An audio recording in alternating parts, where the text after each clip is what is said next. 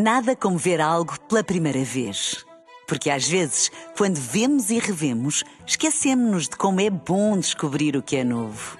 Agora imagine que viu o mundo sempre como se fosse a primeira vez. Zais. Veja como se fosse a primeira vez.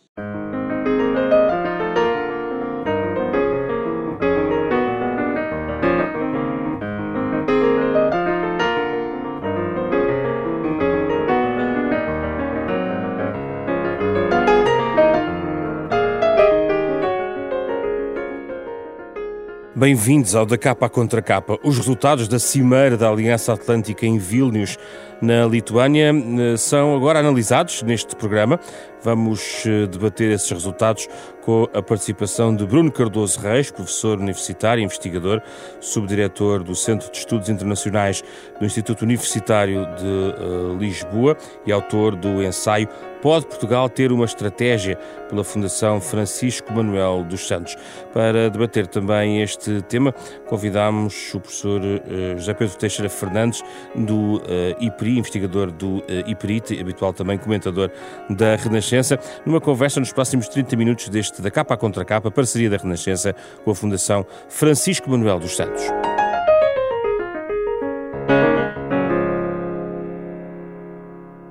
Bem-vindos, muito obrigado pela vossa disponibilidade. Começo por si, eh, Bruno Cardoso Reis. Muito estava centrado nesta semana em relação à Ucrânia e uh, aquilo que, o tipo de garantias que poderiam sair em relação quer ao processo de entrada da Ucrânia na, na NATO, quer também das garantias acrescidas de segurança. Para já, a ideia do Conselho uh, uh, Ucrânia-NATO, uh, quase que lembrando que o Conselho NATO-Rússia que chegou a existir, o que é que significa esta falta de compromisso, digamos, em relação a um calendário claro, como Zelensky, pelo menos à entrada da Cimeira, vinha reclamando e sai de Vilnius sem esse calendário? Eh, bem, muito obrigado pelo, pelo convite, é um, é um, prazer estar aqui. Uh, bem, eu acho que realmente uh, não era muito realista esperar, digamos, um calendário. Por exemplo, eu não me recordo de em adesões anteriores haver propriamente um calendário. geralmente o que havia até era, era condi condições, digamos, mais explícitas e até mais formalizadas, ou seja, por exemplo, a Ucrânia foi dispensada e, isso raramente tem acontecido nas últimas décadas. Uh, aqui a exceção foi a Finlândia e a Suécia, que já eram países muito próximos da, da NATO, uh, até em termos militares, tinham participado em muitas missões da NATO, treinavam com a NATO, enfim, em termos democráticos, em, em termos económicos, em termos de combate à corrupção, obviamente são países também que não, que não levantam dúvidas e, portanto, foram dispensados do tal Membership Action Plan, do plano de ação para para se tornarem membros, eh, mas, eh, eh, mas portanto, o normal até era isso existir, e obviamente aí não havia, não havia um prazo, não é? Enquanto fosse preciso para, para isso se cumprir. Por exemplo, a Macedónia teve 20 anos nesse, nesse processo, não é? Portanto, eu acho que não era muito realista esperar, por exemplo, um prazo, ou seja, acho que talvez Zelensky tem utilizado muito essa, essa, essa tática, ela, do modo geral, percebe-se e até tem resultado, no fundo, esticar um pouco a corda de ter, eh, no fundo, pedidos um pouco maximalistas para depois obter um pouco menos. Eh, neste caso, eu acho que isso não resultou muito bem, não era muito realista, acabou até por, no fundo, ajudar um pouco a desvalorizar aquilo que, apesar de tudo, foi alcançado, que é, parece-me claro que neste momento praticamente todos os Estados-membros da NATO, pelo menos os que têm importância, consideram que a Ucrânia deve fazer parte da aliança. E isso não era assim até a, até à, ao início da invasão russa da, eh, da, da, Ucrânia. Portanto, eh, esta invasão de maior escala, se quisermos, a partir de fevereiro de 2022. Eh, é verdade que em 2008 já tinha havido uma garantia genérica de que a Ucrânia seria eventualmente membro da, da Aliança Atlântica, mas, mas, sabemos que isso foi assim porque havia uma série de países importantes que não queriam que a Ucrânia. Mas uh, se há uma parte. vontade política, digamos assim, afirmada pelos principais agentes na NATO, uh, de, de, de, incluir mais tarde ou mais cedo a, a, Ucrânia, o que é que está, o que é que trava um, um calendário desse ponto de vista? Pronto, essa é realmente a questão, a questão crucial, ou seja, porque é que não houve já eh, um convite à adesão e porque é que não temos uma adesão, digamos, acelerada já em curso. Uh, bem, eu acho que, por um lado, há uh, dúvidas ou há questões sobre garantias em termos do processo de democratização, de combate à corrupção, enfim, este tipo de garantias sobre boa governação. Uh, e, uh, mas também e sobretudo eu acho que há a questão de o que fazer ao, no contexto do artigo 5 num, num contexto de um país que está em guerra uh, e realmente não é, não é uma resposta fácil de se dar porque por um lado portanto o artigo 5 do Tratado, do Tratado de Washington do, do, Tratado que em 1949 fundou a NATO estabelece que um ataque a um é um ataque a todos todos os Estados têm a obrigação de, de responder, de ajudar inclusive usando a força. Não é verdade também que seja uma espécie de artigo automático, portanto, o artigo 5 tem de ser evocado, aliás, só foi evocado uma vez, a seguir ao 11 de setembro, e também não é verdade que a única resposta possível é declarar uma guerra ou uma guerra em grande escala, por exemplo, a seguir ao 11 de setembro, também não foi essa, não foi esse o essencial da resposta, portanto, será uma resposta adequada às circunstâncias. Mas é verdade que num país que está a combater um invasor, enfim, a expectativa é que haja uma resposta militar forte, eh, no fundo, de ajuda a combater esse invasor, e portanto Aqui o problema é eh, se, no fundo, se eh, aceitar a adesão da Ucrânia, mas se não se acionar o artigo 5 isso não enfraquece o artigo 5 ou se o acionar do artigo 5 se traduzir só e apenas naquilo que já está a ser feito, que, que, que, é muito importante, mas que é, no fundo, uma ajuda indireta, uma ajuda em termos de fornecimento de armamento, de apoio financeiro, etc., de treino, eh, será que isso não enfraquece, no fundo, a credibilidade, a robustez do artigo 5 e, portanto, não enfraquece, no fundo, a, a segurança, a defesa coletiva eh, do, dos, dos Estados que já são membros da NATO. Por outro lado, eh, no fundo, há também esta questão que é, se se insiste neste ponto, que é a Ucrânia só será membro da NATO eh, quando houver paz, porque também havia essa fórmula possível, que era dizer não quando as circunstâncias permitirem e os, e os Estados-membros concordarem, mas quando a, quando, a, quando a guerra acabar, no fundo isso significava na prática dar um veto à Rússia sobre quando é que a Ucrânia iria aderir, porque no fundo depende da Rússia parar as hostilidades e, e, também não é, não é crível que mesmo que militarmente as coisas corram muito bem à Ucrânia, ela consiga recuperar todos os centímetros de território que a, hum. que a Rússia controla, não é? E, portanto, este, esta é, é a grande dificuldade, esta é a dificuldade principal e, de facto, não tem aqui uma saída, não há aqui uma saída muito simples. Portanto, eu acho que esses aspectos que já foram eh, que já foram acordados são em todo caso importantes, não eram o ideal obviamente para a Ucrânia, mas têm a ver com, muito, com dificuldades muito sérias. Mas, por exemplo, este Conselho NATO-Rússia, eh, este Conselho NATO-Ucrânia, que vem, no fundo, substituir até simbolicamente o Conselho NATO-Rússia, que, que, deixou de funcionar a partir de 2014, portanto, a primeira fase da, da agressão russa contra a Ucrânia, permite, no fundo, à, à, à Ucrânia uh, ter algum controle sobre a agenda. Se, se, houver uma questão importante que a Ucrânia queira discutir com a NATO, não tem de pedir para falar, não tem de esperar que haja uma reunião do Conselho do Atlântico, pode ela própria convocar, uh, no fundo, o Conselho do Atlântico mais um, que é este Conselho NATO-Ucrânia. e houve, obviamente, também os compromissos em termos de, e isso é um sinal importante também para a Rússia, de continuar a apoiar a, a Ucrânia em termos militares pelo tempo que for preciso. E, portanto, isso é um sinal importante, no fundo, para dizer à Rússia não fiquem à espera que nós nos cansemos de apoiar uh, nos cansemos de apoiar a Ucrânia. Agora, eu acho que uma adesão, um convite para adesão ou uma adesão muito rápida e neste momento realmente não é realista. Ainda não foram resolvidos aqui uma série de problemas sérios, sobretudo este do artigo 5 José Pedro Teixeira Fernandes, será uma forma de ganhar algum tempo para ver como corre também eh, a guerra? Apesar de tudo, Zelensky partia para Vilnius eh, e este tem sido um pouco um discurso que tem sido reconhecido em Kiev, que uh, nem Kiev esperaria entrar para, para a NATO enquanto a guerra uh, estivesse em curso. Uh, sendo que, na verdade, a guerra Uh, tal como até os próprios ucranianos a entendem, começou em 2014, não é algo que começou em fevereiro de 2022. Será uma forma de ganhar tempo e manter o status quo, que é este tipo de cooperação militar, disponibilização de material militar, de formação militar, de troca de informações, sem passar pela formalização e deixá-la para o fim uh, do processo negocial? Eh, bom, antes de mais, eh, muito obrigado pelo convite. É um gosto estar aqui no programa. Eh, eu partilho muito do, do que foi dito anteriormente pelo Bruno e respondendo aqui também à questão que me colocava. Eu até iria um pouco mais longe. Eu penso que a adesão da Ucrânia à NATO é irrealista, ponto final. Não é só realista nesta altura, provavelmente vai ser irrealista no futuro. A não ser, a não ser num cenário, pronto, que não é impossível, mas improvável, de uma vitória completa da Ucrânia, de uma vitória militar completa da Ucrânia, ou seja, de uma recuperação total do seu território, desde o Donbass à Crimeia. Nesse cenário, Bom, uh, talvez, uh, de facto, a realidade mostrasse outra coisa e a possibilidade de se avançar mais à frente com o calendário de adesão e a Ucrânia, de uma forma ou outra, mais rapidamente entrar, sim. Mas se excetuarmos esse cenário, que pelos dados que temos nesta altura me parece bastante improvável, ou muito improvável até, embora obviamente sempre sob reserva, nunca saberemos exatamente o futuro, eu não vejo condições, nem hoje, nem daqui a seis meses, nem daqui a um ano, para a Ucrânia entrar uh, na NATO. Repare, o, o, ponto crítico de tudo o que aqui foi referido é mesmo o artigo 5 e o artigo 6. Se a Ucrânia quer entrar para a NATO, vamos ser claros, se a Ucrânia quer entrar para a NATO e já tem toda uma ajuda imensa, e tem, nunca na história de um conflito militar um Estado foi tanto ajudado como a Ucrânia está a ser. Ah, não é tanto como o Zelensky quer, percebe-se a aflição e a dificuldade do Zelensky, mas ele também tem que ter a noção desta realidade.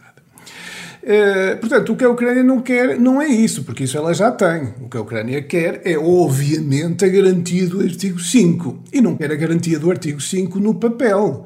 Ela quer uma garantia efetiva, porque senão também não faria sentido estar a entrar. É? Ou procurar desta forma entrar. Ora, o artigo 5 conjugado com o artigo 6, que depois diz o considera um ataque armado ao território, a NATO tem dito, repare, tem dito que vai defender até o último milímetro o seu território. Como é que um Estado que está em guerra, com parte do seu território ocupado, permanentemente a ser bombardeado, pode entrar para a NATO alguma vez se mantiver uma estação de guerra, pelo menos em partes do seu território, com, com o seu território nessas circunstâncias, Seria sem NATO... ser implicitamente um acionar deste mecanismo. Seria Portanto, a NATO a defender a Crimeia uh, contra a Rússia em cenário claro, hipotético. Repare, isto, isto vamos ser claros, isto é importar uma guerra para o interior da NATO. O que a Ucrânia está a pedir é importar uma guerra para o interior da NATO. E o Ocidente, e em particular Joe Biden, esteve muito bem a dizer que isto não faz sentido.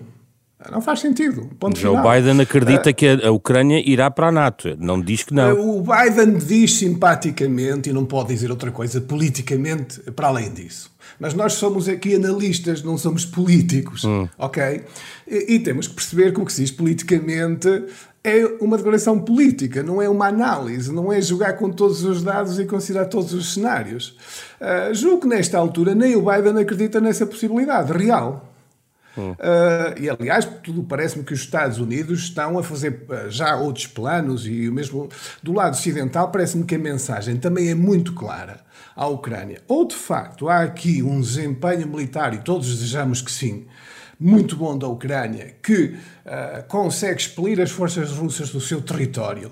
Uh, e a Rússia, a gosto ou contra gosto, vai ter que aceitar essa situação militar e política nova.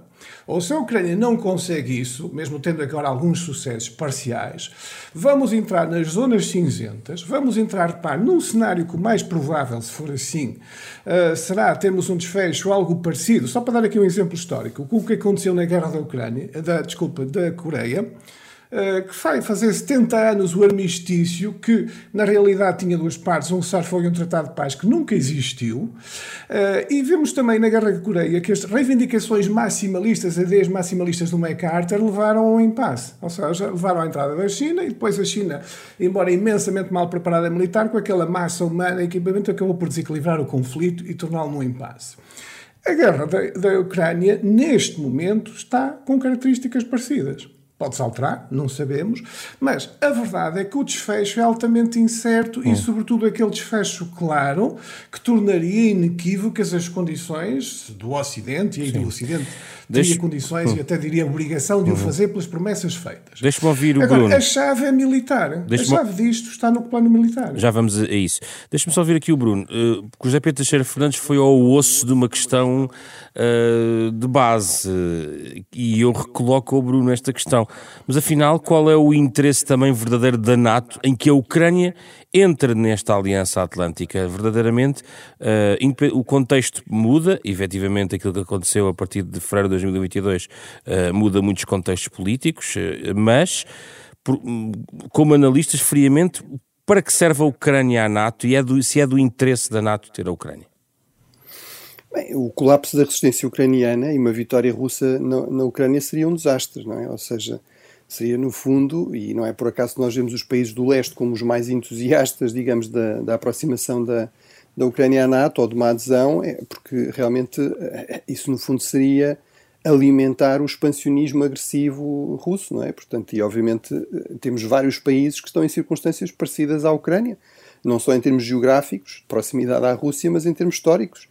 Ou seja, o argumento que Putin utilizou para dizer que a Ucrânia não existe e que deve voltar a, a estar sobre, no fundo, o controle do, do Kremlin, uh, não se percebeu se formalmente anexado, se informalmente transformar-se num Estado satélite, tipo uh, o modelo da Bielorrússia, aplica-se aos países bálticos, desde logo, são exatamente as mesmas circunstâncias, mas mesmo, por exemplo, a Finlândia ou a Polónia eram parte do, do, velho Império Russo que o, que o Putin evocou até, até há um século atrás, até, até ao final da Primeira Guerra Mundial uh, partes do obviamente a Moldávia, a mesma coisa, portanto, uh, portanto há aqui razões para, para, para todo este apoio à Ucrânia, não é? Quando Zelensky também diz, no fundo, nós, vocês estão-nos a apoiar, uh, estão a ajudar-nos a, a, defender, mas também estão a defender a própria Europa, não é? E a própria liberdade e a segurança europeia.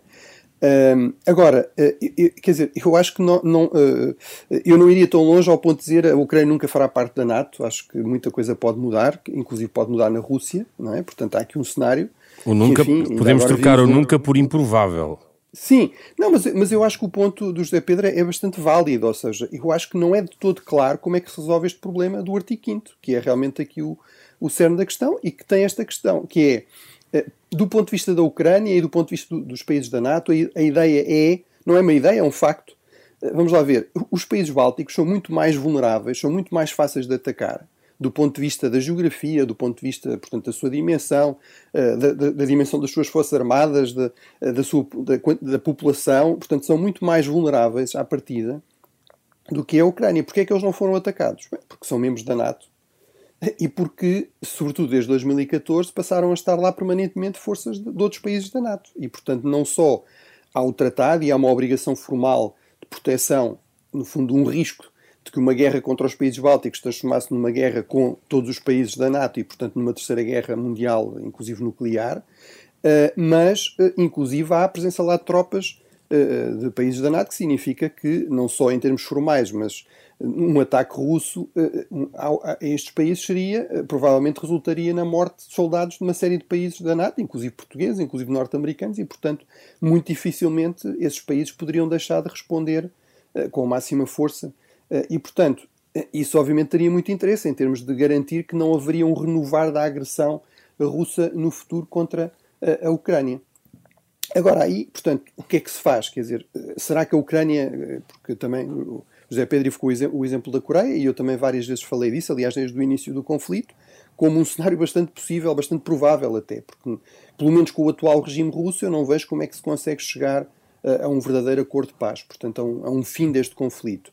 E, portanto, se tivermos um conflito congelado, mesmo que haja ganhos territoriais muito importantes, o que é que acontece a seguir? Isso, a Ucrânia pode pedir a adesão ou não? Eu acho que com o conflito ativo, muito dificilmente. Com o conflito congelado, talvez. Talvez possa encontrar uma fórmula, por exemplo, da Ucrânia dizer eh, eu, nós comprometemos a não evocar o artigo 5 para recuperar os territórios que, entretanto, ainda não recuperamos.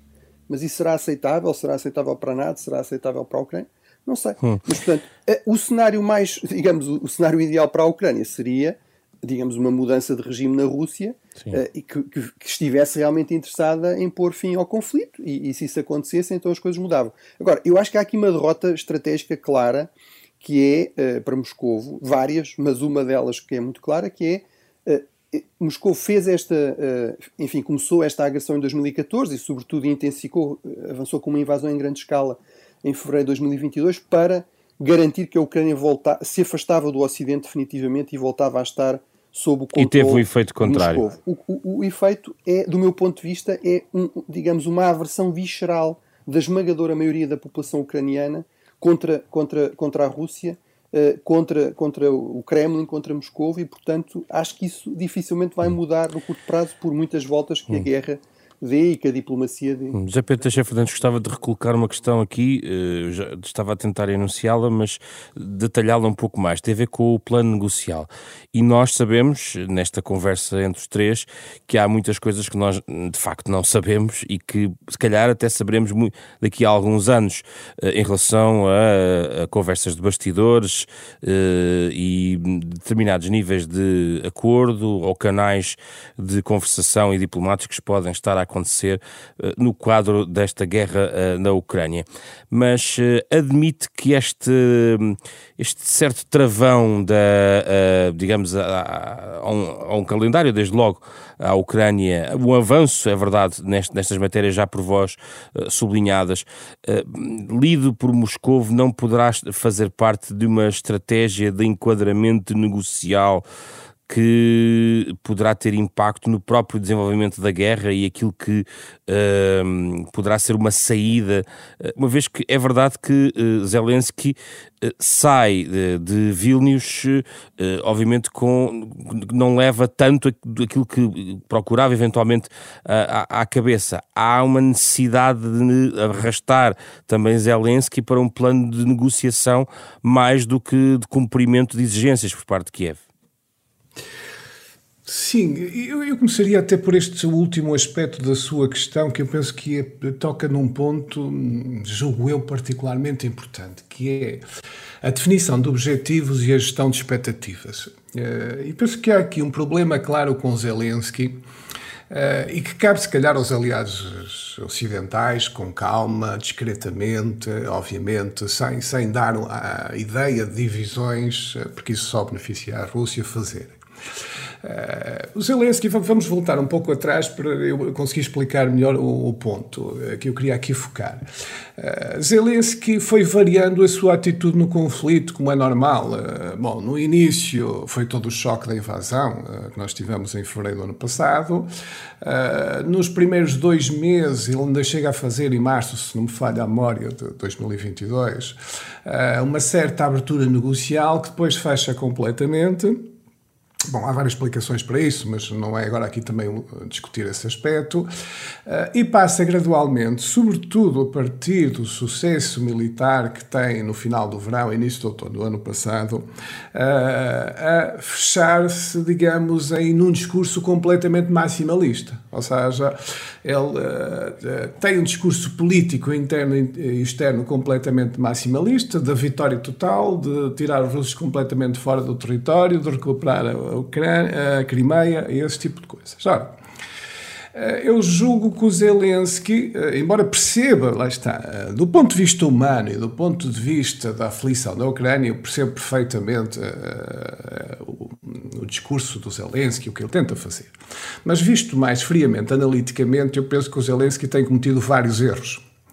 Uh, e, sobretudo, uh, ultimamente tem feito uma má gestão das expectativas. Uh, porque colocar permanentemente um discurso maximalista, quando o tempo começa a mostrar um certo irrealismo nesse discurso, Uh, transforma uh, coisas boas em já não parece tão bom e transforma até vitórias da Ucrânia em quase derrotas. Eu vou explicar melhor isto uh, com exemplos concretos. Pare, se nós dividimos a guerra a guerra já tem várias fases. Dividimos a guerra, em, grosso modo, em duas fases. Ela está mais ou menos em 17 meses. Uh, os primeiros oito meses foram meses extraordinariamente aflitivos para a Ucrânia mas foram meses também extraordinariamente de sucesso para a Ucrânia. Surpreendeu o mundo pela coragem, determinação. A Rússia mostrou um fiasco naquele objetivo maximalista de pôr o governo da Ucrânia. Eh, mais uma vez, no verão do ano passado, a ofensiva militar e início do outono surpreende pela forma como em Kharkiv e Kherson uh, recupera. Mas essa guerra acabou, não é a guerra de hoje. E, e, do meu ponto de vista, quer militarmente, quer politicamente, a Ucrânia tem cometido vários erros. Primeiro, uh, com todo o, este foco no, no, maximalista e, por exemplo, em Bakhmut, deu tempo aos russos para se reorganizarem. Ou seja, Bakhmut uh, e Solidar, por exemplo, e hoje parece-me cada vez mais claro isso, foram excelentes para os russos manterem o, o grupo Wagner ocupado e manter o exército da Ucrânia ocupado e reorganizarem-se o seu exército regular e fazerem toda esta linha defensiva. que se está a mostrar extraordinariamente difícil de ultrapassar para a Ucrânia e vamos ver se vai conseguir e a que custo humano e de equipamentos. E Zelensky, ao continuar a insistir permanentemente nestes objetivos, cria a expectativa de tal maneira elevada, reparem, que tem aqui um efeito. O que há pouco tempo era uma derrota da Rússia, ou seja, a Rússia só conseguir ficar e manter-se nos territórios ali no leste e na Crimeia, já quase parece uma vitória da Rússia. Porque uh, criou-se tal expectativa e tal objetivo uh, que uh, Zelensky está completamente preso nisto. E teve agora aqui um primeiro choque de realidade, porque nem os aliados estão dispostos, sensatamente, a fazer certas coisas, embora tenham dado e muito bem todo o apoio. E vamos mais uma vez ver o resultado desta cimeira. Se Zelensky não tivesse tido, sobretudo publicamente, este discurso, da minha opinião, muito insensato, de quase pôr em causa os aliados uh, de, de, e dizer coisas absurdas, que repare, leva um comentário, e isto vale a pena dizer aqui, levar um comentário, que é um desabafo, certamente, mas mostra como o incómodo que gerou do Ben Wallace, do Ministro da Defesa britânico, que perdeu a paciência e disse que isto, o Reino Unido e os aliados, não são serviços de entrega de armas da Armazon para a Ucrânia. Era preciso mais gratidão por parte de Kiev. Sim, e, e diz sarcasticamente que isto não é uma lista de desejos da Ucrânia, não é? Isto mostra como o seu aliado, que esteve sempre na primeira linha, que sempre apoiou, que foi dos que mais fez, começa a perder também a paciência com isto, também mostra a razoabilidade a retórica, a retórica que Kiev utilizaria à mesa da NATO se fosse um membro, Estado-membro. Pois, portanto, eh, é preciso também eh, que Zelensky perceba isto. E se Zelensky não percebeu após esta semana, os aliados vão ter que explicar que ele provavelmente vai ter que moderar as expectativas, que o Ocidente continua a estar do lado dele, que o Ocidente está a fazer muita coisa para o apoiar. Basta ver que, embora não, eh, ele não tenha entrado na NATO, os países do G7 estão num compromisso claro de garantias mais bilaterais. Ele tem que perceber que já está a atingir objetivos maximalistas, não exatamente da maneira como ele gostaria, ou idealmente se desejaria, mas isto não é possível. Não é? Por simplesmente não é possível, pelas razões que até aqui o Bruno também explicou muito bem, e eu depois depois uh, reforcei. Portanto, uh, a verdade é que se Zelensky queima também todos os caminhos para alguma negociação, ele próprio cria um problema para ele. Porque depois um dia que, que se, por razões não que sabemos, de esgotamento de vontade dos, dos, aliados, circunstâncias no terreno, outras circunstâncias políticas, seja necessário algum cessar-fogo com alguma concessão, ele não se consegue aguentar no poder. É, porque fez tais promessas e criou tais expectativas. Portanto, nós temos aqui, também começamos a ter aqui um problema do lado da Ucrânia. Temos um problema tremendo com a Rússia, com Vladimir Putin, com toda a agressividade uh, e com todo o expansionismo russo, que está aqui muito bem conhecido e tem sido muito bem evidenciado. Mas uh, também temos aqui um problema, uh, pronto, mais compreensível, obviamente, humano, que se percebe, obviamente, de um Estado que foi atacado, que está sempre a perder população e em sofrimento, mas que mais serenamente e mais, digamos, racionalmente, precisa também de um outro, uh, de um outro cuidado. E reparem, só para acrescentarem uma coisa, nós, nós precisamos ver que um Estado na NATO e o compromisso permanente do artigo 5 é, é um compromisso para toda a vida, enquanto a organização durar. Isto é uma coisa seríssima. Vejam, por exemplo, Zelensky já deu mostras de poder precipitar os aliados, se os aliados não tiverem calma, para coisas desastrosas. Basta nós lembrarmos, por exemplo, do que aconteceu no, uh, no final do ano passado, uh, que caiu na Polónia, e o Zelensky veio logo dizer, aliás, foi, eh, teve até que ser desmentido claramente pelos aliados, que não tinha sido a Rússia e que tinha sido um acidente. E ele já estava a arrastar os aliados para uma retaliação à Rússia. Portanto, precisamos perceber que eh, Zelensky está no papel dele, eh, está sob uma forte emoção e sob uma forte pressão emocional, mas cabe-nos a nós, obviamente, zelar pela segurança da Europa do Sul. O mundo não é só a Ucrânia, a segurança da Europa não é só a Ucrânia. Muita coisa decorre no mundo que está a funcionar contra os europeus e está a ter custos muito elevados. Portanto, todo o bom senso diz que temos que ter tudo isto vamos, em aberto. É? Ou agora... então estamos aqui a perder a, razo a razoabilidade e o equilíbrio nisto.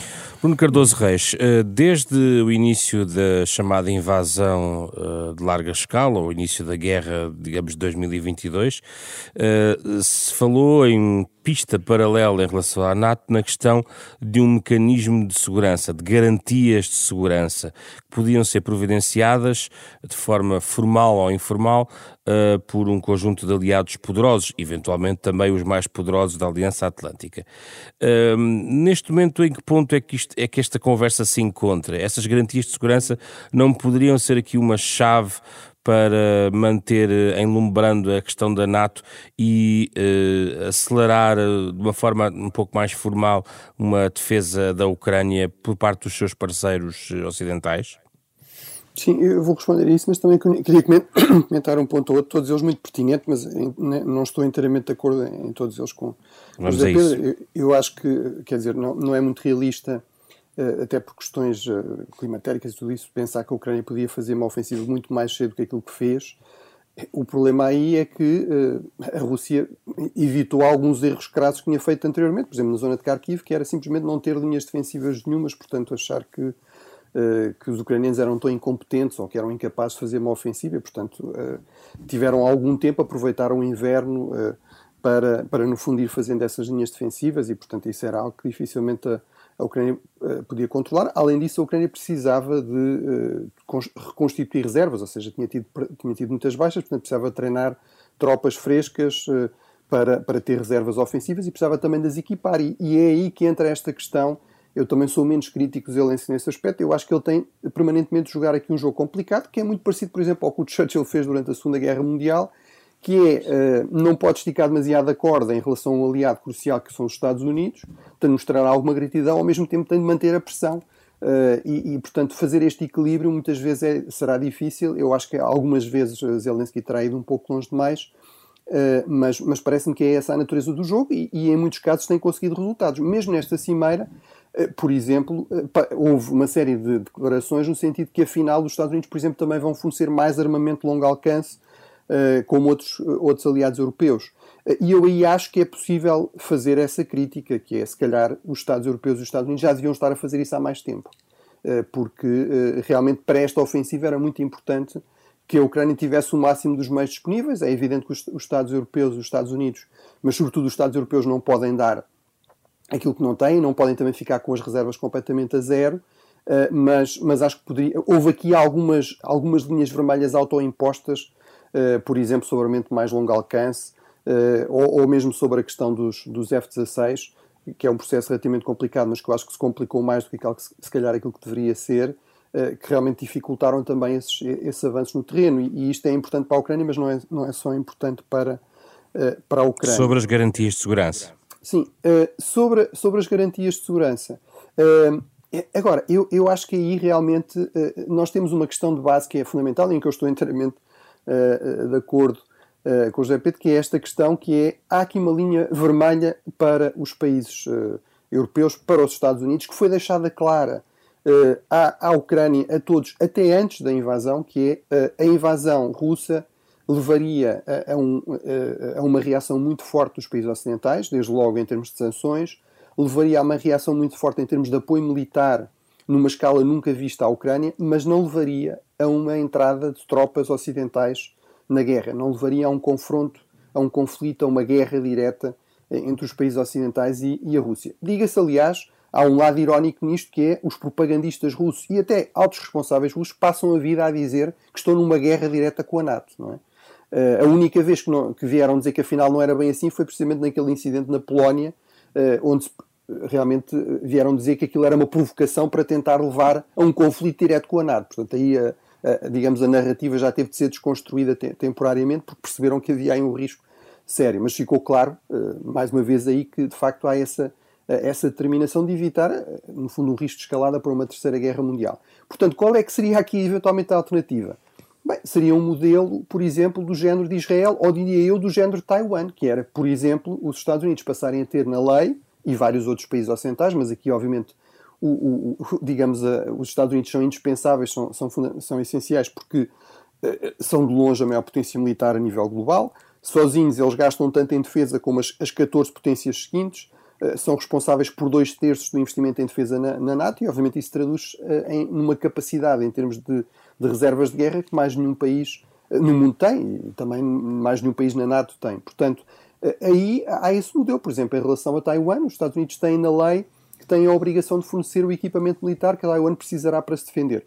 Isso seria uma, uma possibilidade. Acho que outras coisas, para além disso, declarações, uh, têm sempre grandes limitações. Quer dizer, nós uh, o, o de Budapeste, de 1994, em que, uh, que no fundo foi o acordo mediante o qual a Ucrânia entregou o armamento nuclear que tinha herdado a União Soviética à Rússia, também tinha uma garantia de segurança das suas fronteiras, da sua integridade territorial. Aí o problema dessas garantias de segurança, por contraste com o artigo 5 qual é que é? É que são garantias que são dadas. Portanto, é uma oferta que se dá de um país a, outro. E, portanto, podem ser retiradas em determinado momento. O, o, a grande mais-valia do artigo 5 é que é uma garantia de segurança mútua.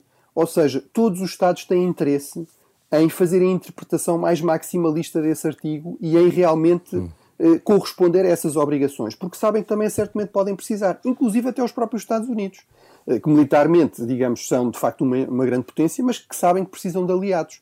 Eh, e, portanto, isso é que é a grande mais-valia e a grande diferença do artigo 5 e, portanto, um, uma garantia de segurança como o artigo 5 não há. Uh, agora, uh, é possível aqui encontrar outras fórmulas. Uhum. Eu acho que talvez a, a, mais robusta, a mais interessante, seria para já uma coisa no, parecida àquilo que os Estados Unidos fazem em relação hum. a Taiwan. José Pedro Teixeira Fernandes, que formato de garantias de segurança podem ser aplicados neste contexto, na sua opinião? Eu estou fundamentalmente de acordo com, neste aspecto com tudo o que o Bruno disse. Eu penso que havia, pronto, excetuado o tal futuro otimista que há bocado falávamos, que não podemos descartar completamente, mas uh, que é pelo menos improvável nesta altura, uh, de uma vitória inequívoca militar da, da Ucrânia, que recupera o território e, portanto, que cria sem grandes ambiguidades uh, condições reais de adesão e sem favor, diria eu, à, à Ucrânia. Excetuado esse cenário, e aí as coisas obviamente serão diferentes. Uh, o mais realista, o mais pragmático e provavelmente o mais sério é, é exatamente isto, com estes exemplos que aqui que o Bruno falou, que é se há Estados uh, no Ocidente que estão envolvidos de, na questão, e em geral o Ocidente está, uh, Estados poderosos como os Estados Unidos, uh, outros Estados europeus como a Alemanha, a França, etc., nada impede, e pegando no caso dos Estados Unidos, que os Estados Unidos não têm apenas a NATO, têm uma quantidade de tratados e de garantias que dão a outros países do mundo, têm uma rede de alianças a nível global. Portanto, nada impede, e penso que essa via muito mais flexível e adaptada neste contexto deste conflito, ser desenvolvida um conjunto de garantias, o exemplo de Taiwan, o exemplo da Coreia, o exemplo de Israel. Pronto, cada caso é um caso próprio, não estou a dizer que as coisas são exatamente iguais. Mas julgo que sim, julgo que é por aí. Uh, mas, mas lá está, eu insisto só aqui num ponto, só completando. Eu julgo que se, este discurso do Zelensky tem um mérito que o Bruno também uh, disse, e eu concordo, que é, uh, bom, ele pede muito para conseguir menos, mas tem um problema que eu insisto nele, é que o Zelensky começa a acreditar, uh, passa a ideia, pelo menos, que consegue tudo. E repara, a atitude, eu insisto, esta altitude que ele teve nesta cimeira da, da NATO mostra esse problema porque uh, cria uma expectativa na opinião pública internacional interna. E repare, o resultado disto é, o resultado deste conflito é, é simultaneamente um resultado militar, político e na opinião pública. E uh, este maximização de expectativas que o Zelensky faz, com esta pressão enorme que ele fez para entrar na, com um cronograma de entrada na NATO, este tipo de reivindicações, pronto, como eu disse, podemos compreender em muitos aspectos, obviamente, pela aflição que, que está a passar e por tudo que a Ucrânia necessita, mas uh, acabam por ter um efeito perverso de uh, não só pronto, criar até aqui algum ruído e alguma ideia de divisão, como de uh, pequenos sucessos militares, vamos chamar assim, da, da Rússia, que noutro contexto e com outro discurso seriam até uma derrota clara da Rússia, passam a surgir quase como uma vitória da Rússia porque a Ucrânia não consegue um objetivo maximalista. Uh, ora, isto complica a gestão do conflito, complica uh, a solução política e penso que uh, o Zelensky precisa de pragmatismo nesta altura. E cabe, se calhar, aos aliados, ele pronto, está envolvido, é, é de facto difícil, é muito mais para mim, obviamente, ou para o Bruno, estamos aqui a falar serenamente, para quem está a ver os seus concidadãos e familiares a morrerem na guerra. Eu percebo perfeitamente isso, mas cabe ao Ocidente e cabe ao Ocidente, que obviamente mais responsável com mais papel nisto, uh, ter firmeza no apoio à Ucrânia, mas também mostrar outros caminhos que não são exatamente aqueles maximalistas que o Zelensky uh, prevê, mas que mesmo assim são, do meu ponto de vista, caminhos que dão muitas garantias à Ucrânia e possibilidades futuras à Ucrânia que Zelensky não deve assim também, de alguma forma, estar hum. logo a desvalorizar uhum. ou até com aquele ar de grande desapontamento, como eu dizia, tem feito perfeito quase dar a ideia de vitória Para... à Rússia. Para fechar, vamos à questão também da Finlândia e da Suécia e depois também queria falar um pouquinho da Turquia, mas temos que acelerar aqui as respostas nesta parte final do nosso programa. A entrada da Finlândia e da Suécia, independentemente das complicações um, que manteve, eh, que espaço abre de diferente na configuração da Aliança Atlântica a partir de agora? Uh, Bruno Cardoso Reis? Sim, não, é só para dizer que, muito brevemente, que eu concordo muito com esta questão, que é, eh, no fundo, o Zelensky tem este problema também, porque isto tem uma função externa, mas também tem uma função interna. Ele tem de mobilizar um país em guerra. Portanto, é muito difícil mobilizar um país em guerra, digamos, apelando ao bom senso e, e ou, ou, acenando eventualmente até com a questão das negociações, sendo que aí eu acho que a Ucrânia e mesmo os países ocidentais acham que com, com o atual regime russo muito dificilmente chegará a um compromisso que valha muito a pena, não é? Pode chegar a um cessar-fogo, mas no fundo grandes compromissos com a Rússia atual, bem, mas que credibilidade é que tem, não é? Quando a Rússia quebrou uma série de compromissos anteriores, inclusive em relação eh, à Ucrânia. Eh, agora, em relação, digamos, à imagem, à perspectiva estratégica mais geral, há realmente este paradoxo, que é, em termos de gestão de expectativas, apontar para muito alto, como Zelensky muitas vezes faz, realmente depois tem este problema, que é depois cria-se desapontamento quando aquilo que foi alcançado até já foi bastante bom para aquilo que seria realista, não é? Que é o caso, parece-me, desta cimeira da, dos resultados Sobre para a Ucrânia desta a Suécia cimeira. e a Finlândia.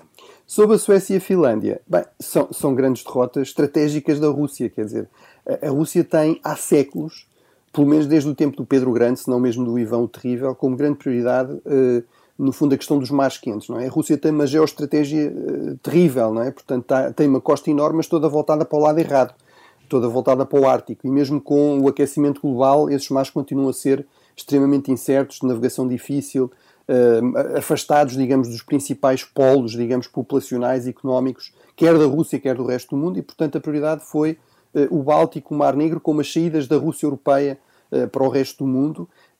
a Rússia Europeia concentra dois terços da população, dois terços da produção russa. e, portanto, nesse, desse ponto de vista, por um lado, eh, estes sinais crescentes de afastamento da Turquia e de uma certa reaproximação ao Ocidente. Eh, do meu ponto de vista, aliás, a Turquia nunca quis uma Rússia vencedora nesta guerra, porque Erdogan sabe bem que na, história, sempre que a Rússia estava vencedora e forte, um, dos países que ameaçava era, era a Turquia. Portanto, no Mar Negro também há alguns problemas para, para a Rússia, mas sobretudo no Mar Báltico, basicamente, basta olhar para o mapa, transformou-se num, num lago da NATO. Portanto, há dois pequenos, duas pequenas zonas costeiras eh, basicamente São Petersburgo e depois aquele enclave de Kaliningrado continuam nas mãos da Rússia, o resto são tudo países da, da NATO. Eh, e, obviamente, a Finlândia e a Suécia são países eh, muito ricos, são países com grande capacidade de investimento na defesa, que, tem, que se tem manifestado nos últimos anos, todo, os dois ultrapassam os 2%, com exércitos muito bem equipados, muito bem treinados. No caso da Suécia, mesmo da Finlândia, mas sobretudo da Suécia, uma indústria de defesa bastante importante, e, portanto, objetivamente vão reforçar muito eh, aqui o, a NATO e, e vão enfraquecer muito a posição para, da hum, Rússia no Báltico. Para complementar, então, Bruno, também gostava de ouvir sobre a questão da Turquia, um parceiro delicado na Aliança Atlântica sempre, é um, é um parceiro muito específico, uh, quer em termos geográficos, quer em tudo aquilo que rodeia também a sua história, a sua configuração e idiosincrasia uh, turca. Uh, essa, essa posição da Turquia uh, ganha força no quadro uh, global da NATO uh, ou mantém-se em linha com aquela que tem sido, digamos, o peso que Ankara tem nesta estrutura? Eu acho que a Turquia é um exemplo de como, num contexto mundo que volta a ser mais menos unipolar, não sabemos se será bipolar, será multipolar, mas potências como a Turquia realmente ganham mais margem de manobra. Eh, e, portanto, e Erdogan eh, é, tem a personalidade também para tirar o máximo partido disso. Portanto, eh, não me parece que ele se vá tornar um aliado fácil, a Turquia é um aliado difícil, mas ao mesmo tempo é um aliado bastante valioso e até em certos aspectos indispensável, não é? Portanto, é ou a ponte ou a barreira entre o Médio Oriente, o Cáucaso, o Mar Negro e depois o Mediterrâneo, o resto da, da Europa. E, portanto, no fundo, Erdogan tem tirado aqui o máximo de benefício para a Turquia, até em termos económicos, deste conflito, do, do novo, da nova importância que ele deu à Turquia, porque, nomeadamente, controla o acesso ao Mar Negro, não é? Eh, e, portanto, eh, desse ponto de vista, acho que isso não vai mudar no essencial. Eh, do meu ponto de vista também, não deixa de ser relevante, apesar de tudo, que ele deu aqui alguns sinais de afastamento da Rússia e de uma maior aproximação ao Ocidente. Penso que isso tem a ver com uma avaliação muito pragmática de, de Erdogan, no sentido de achar que a Rússia está relativamente enfraquecida, saiu enfraquecida desta, desta guerra e, e, portanto, não convém, digamos, apostar demasiado ou aproximar-se demasiado de uma potência que está aqui em, em dificuldades. Hum. Agora, isto não significa que Erdogan passe a ser um aliado previsível ou fácil. Acho que vamos continuar a ver de vez em quando, e quando seja conveniente para a Turquia, novos episódios, e mesmo em relação a isto da Suécia, enfim, houve mais um sinal positivo, parece que é mesmo desta, mas eh, ainda vamos ter de esperar até setembro ou outubro pela aprovação, pela ratificação do Parlamento uh, turco, e aí uh, acho que é evidente que uma das concessões fundamentais foi a questão dos F-16, que era algo que a Turquia queria há bastante tempo e que estava bloqueado pelos Estados Unidos por várias tensões e hum. razões, e que aparentemente foi desbloqueado também como preço para a adesão da Suécia. José Pedro uh, Teixeira Fernandes, uh, a questão da Suécia e Finlândia e também a Turquia, para fechar a sua opinião sobre este tema. Eu vou sobretudo até focar na questão da Turquia, só um comentário rápido sobre a Suécia e a Finlândia. Pronto, eh, o Bruno aqui também tem um conjunto de considerações que eu no fundamental partilho todas.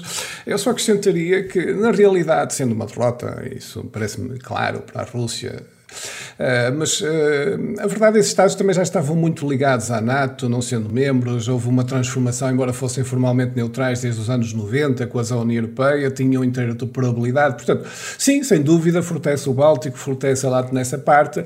Não traz uma alteração assim também tão grande quanto isso, mas obviamente que é uma derrota para a Rússia, sobretudo por tudo o que a Rússia disse, não é? Uh, no sentido de querer a NATO mais afastada.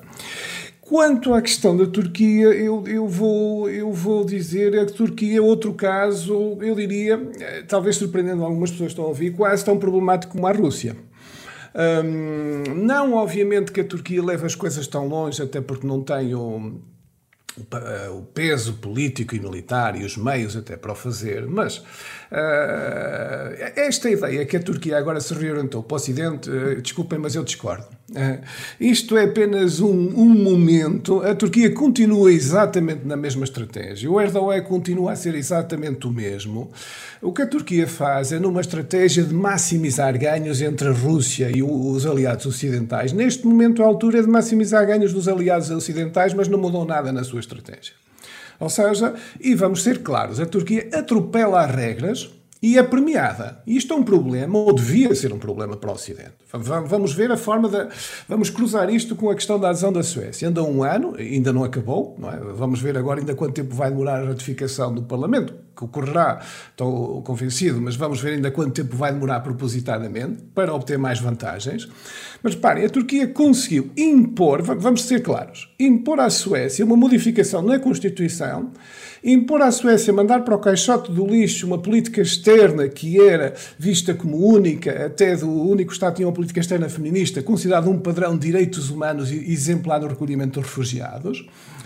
Ou seja, fez reverter os mecanismos de Estado de Direito e de liberdades no Ocidente e num dos Estados mais significativos no Ocidente. Conseguiu uh, uma compensação, por muito que o Joe Biden não diga, mas o, o Bruno aqui referiu, uma compensação que é uma pura troca oportunística de vamos agora esquecer aquela história dos S-400 que compramos à, à Rússia e vão-nos dar aqui material de última geração em F-16, coisa que já lhe estava prometida antes da Cimeira, e o Erdogan sabia. E agora vem aqui o terceiro sinal que eu, que eu acho muito preocupante e que foi o início do episódio e não do fim. Uh, a Turquia, Erdogan, não satisfeito com isso, ainda vem dizer: não, agora uh, nós também queremos a adesão à União Europeia. Claro que Erdogan não quer qualquer adesão à União Europeia, nunca quis. Aliás, isto era uma história, se tivéssemos tempo aqui para discutir. Já não vamos início, ter tempo para isso. É, foi uma ficção esta ideia que a Turquia com Erdogan, que sempre esteve lá, quis aderir. Mas ele é suficientemente hábil para perceber os ganhos de manter o processo a funcionar e de uma forma rápida é mais uma forma de extorquir vantagens na União Europeia. Portanto, na medida em que avançar, por exemplo, a adesão da Ucrânia à União Europeia, vamos ver a Turquia aparecer e o que é que ela vai pedir e vamos ver o que é que a União Europeia vai fazer, se é que tem alguma resposta para isso. Sei que tem alguma resposta para isso. Aliás, os sinais foi que ela já se começou a dividir. Eh, uma coisa que a nossa imprensa não focou, mas vale a pena aqui deixar com nota final, é eh, a Comissão Europeia muito bem, rapidamente veio dizer o óbvio, que os processos eram diferentes da NATO e da União Europeia, mas obviamente que Erdogan sabe e não quer saber disso, porque está sempre a ser premiado por ultrapassar as regras normais. Uh, e, portanto, o que precisa é ter oportunidades para ser premiado por regras, faz isto desde os refugiados, etc. E Charles Michel, Charles Michel, o Presidente do Conselho Europeu, vem vem, uh, reúne com Erdogan e vem prometer lançar o processo. Portanto, a União Europeia já se dividiu. Isto, o, o, eh, o, que se percebe aqui é que Erdogan lançou aqui uma carta para ver a reação dos europeus, que não usou até ao limite, mas vai usar. Portanto, a Turquia vai continuar a ser um caso muito problemático dentro das instituições ocidentais. Não vamos aqui criar a ilusão que agora se virou para o Ocidente. Em agosto já vai fazer aqui uma cimeira novamente com eh, Vladimir Putin. Portanto, ela joga com cada lado em cada momento quem vai dando mais, com a única forma de se tornar à custa das organizações uh, ocidentais o mais poderosa possível, até eventualmente um dia se emancipar, a num futuro que não sabemos hum. quando. Muito obrigado, José Pedro Teixeira Fernandes, Bruno Cardoso Reis. Foi o da capa à contracapa desta semana, parceria da Renascença com a Fundação Francisco Manuel dos Santos, olhando para os resultados da Cimeira da NATO em Vilnius, na Lituânia. Um programa com o genérico original de Mário Lajinha, disponível na íntegra, no podcast, nas plataformas digitais. Um programa esta semana com Rui Glória, André Peralta, Ana Marta Domingos e José Pedro Frazão. Na próxima semana, último tema do mês de julho para este programa.